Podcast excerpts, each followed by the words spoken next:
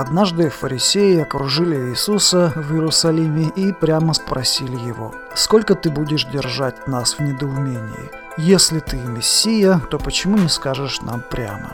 Иисус не менее прямо ответил им, «Я уже говорил вам, но вы не поверили». И далее, развивая свою мысль, Иисус заговорил о своих делах. Действительно, можно говорить о том, что ты Мессия, однако людям достаточно посмотреть на жизнь и дела человека. Жизнь Иисуса была безупречна. Его дела вызывали удивление и восхищение. Обо мне свидетельствуют дела, которые я совершаю во имя моего Отца, так сказал Иисус. Однако проблема была в том, почему фарисеи не верили Иисусу.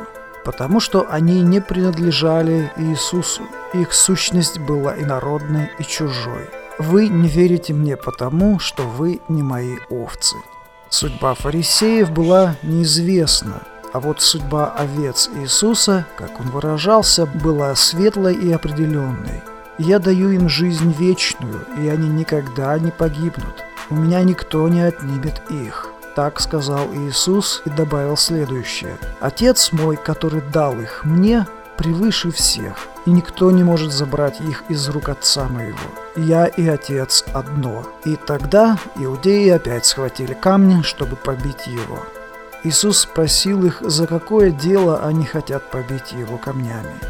И те ответили, что они не могут побить его за какое-либо конкретное дело согласно закону Моисея, однако хотят побить его камнями за то, что он делает себя равным Богу. К сожалению, в иудаизме идея единства или родственных отношений человека и Бога до сих пор остается непринятой. Хотя закон Моисея не говорил о такой возможности, современники Иисуса понимали Мессию обычным человеком и полагали, что никто из живущих людей не может быть одним целым с Богом.